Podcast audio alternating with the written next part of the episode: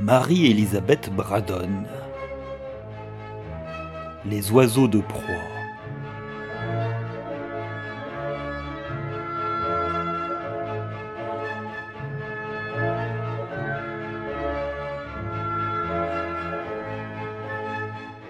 Livre premier Amitié fatale.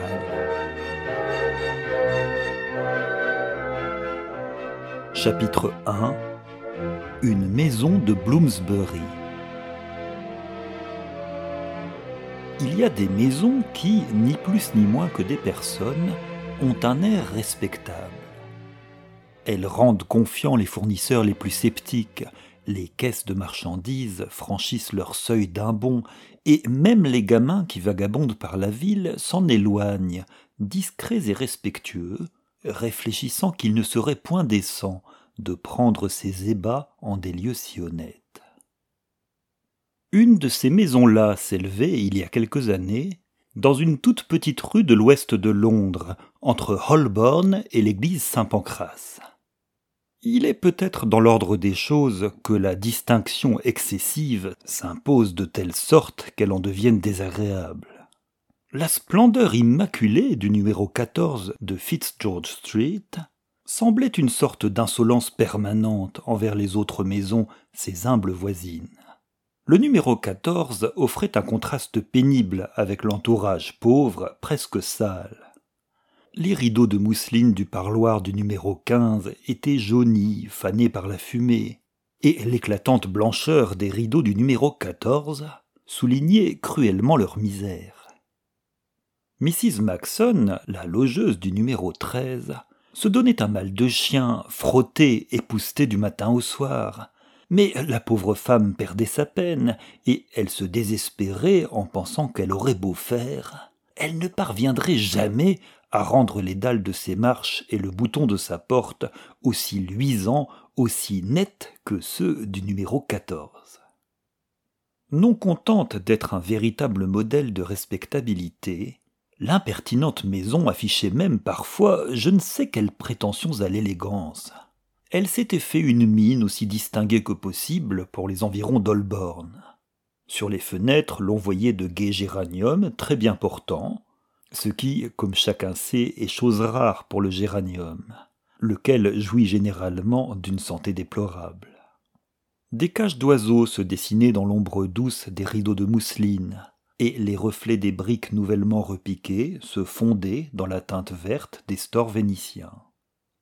Sur la porte de la rue, fraîchement vernie, étincelait une large plaque de cuivre. Et tout cela, les marches blanches, les géraniums écarlates, les stores verts, le rayonnement métallique de la plaque de cuivre, vous avait un air opulent qui, tout compte fait, n'était pas trop déplaisant.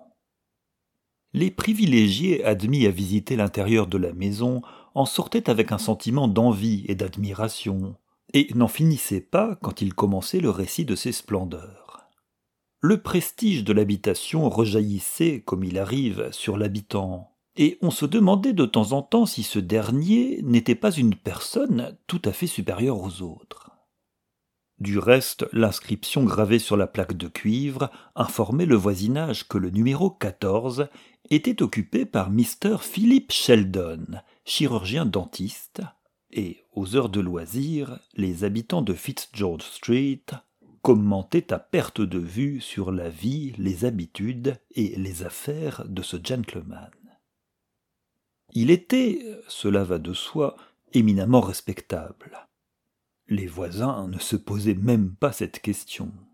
Un bourgeois qui avait une devanture de porte aussi soignée et de pareils rideaux de mousseline était nécessairement le plus correct des humains.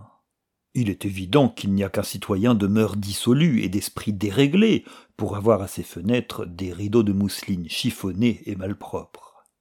Les yeux sont le miroir de l'âme, dit le poète. Or, si on ne voit pas toujours les yeux d'un homme, Rien de plus logique que de contempler les fenêtres de sa maison pour savoir au juste ce qu'il vaut.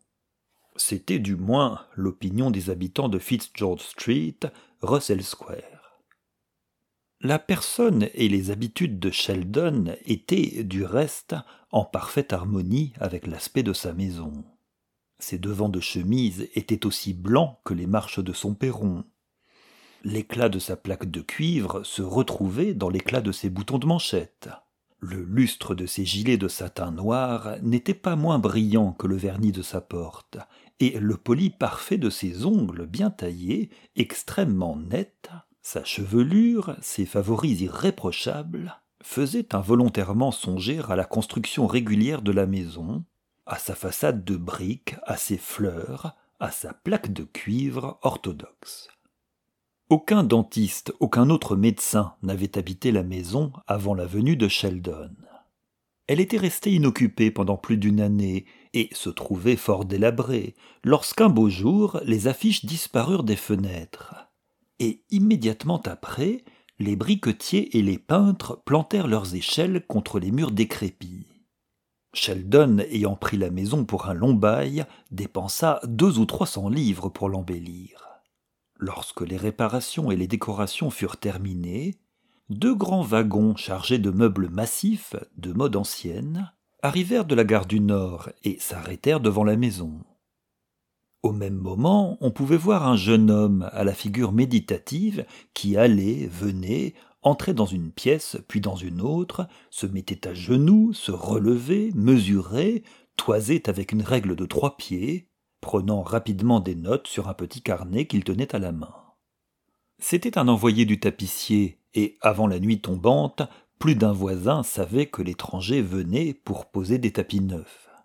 Le nouveau locataire était évidemment d'un tempérament actif et énergique, car trois jours après son arrivée, la plaque de cuivre de la porte annonçait sa profession, en même temps qu'un cadre recouvert de verre et placé au niveau des yeux des passants, révélait par de nombreux témoignages l'habileté et la science du dentiste. Ce cadre instruisit et divertit à la fois les gamins du voisinage, qui n'en revenaient pas de la blancheur des dents et du rouge vif des gencives, et ils firent même à ce propos les critiques les plus irrévérencieuses. Mais ce cadre en verre et cette plaque de cuivre étaient des moyens de publicité insuffisants.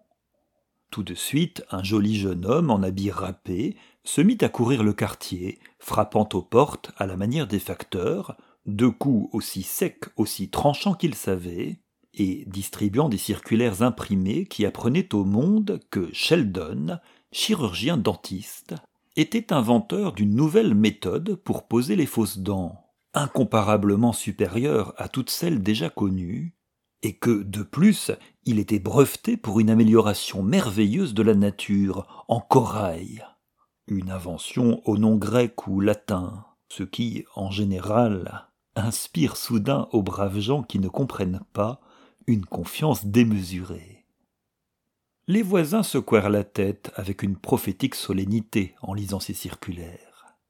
De tout temps, les pauvres gens, ceux qui passent leur vie à lutter contre la misère, se sont laissés aller aux tentations malsaines de l'envie.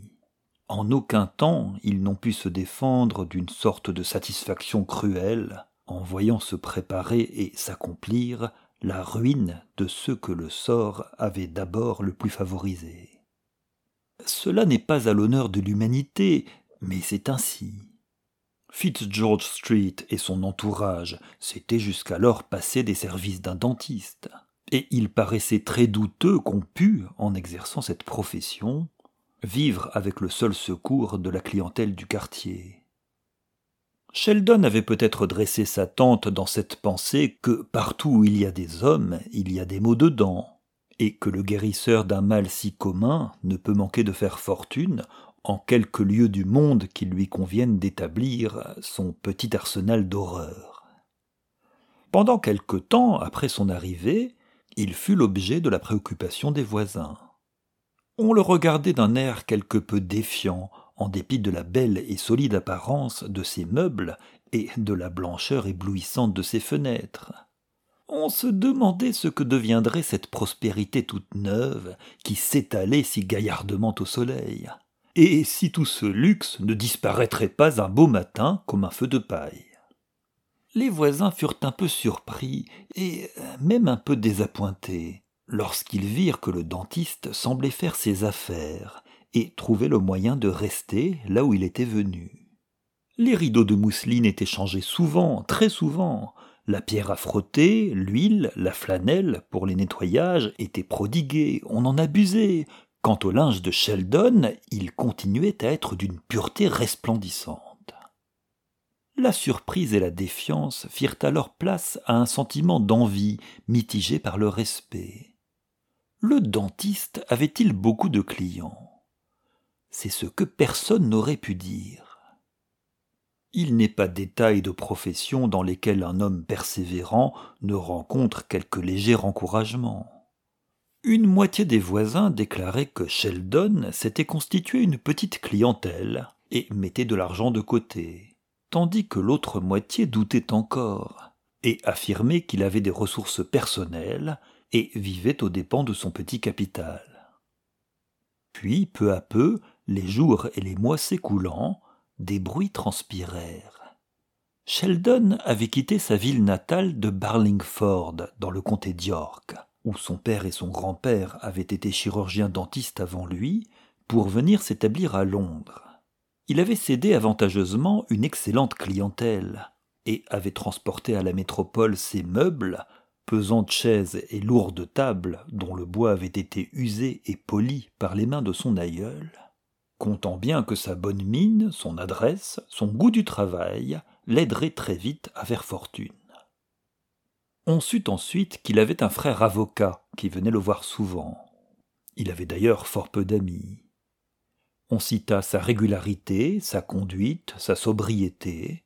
Il avait trente ans environ, était célibataire et bel homme.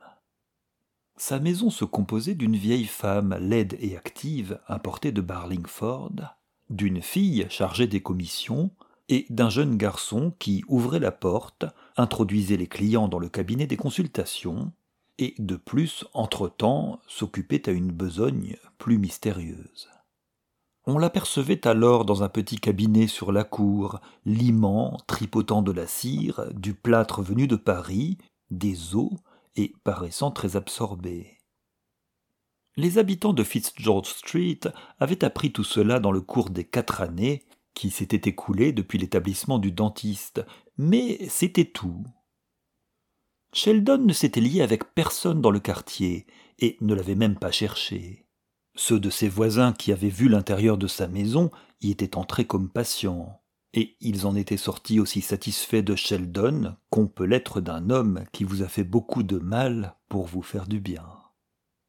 On avait toutefois vanté les bonnes manières du dentiste et son mouchoir parfumé.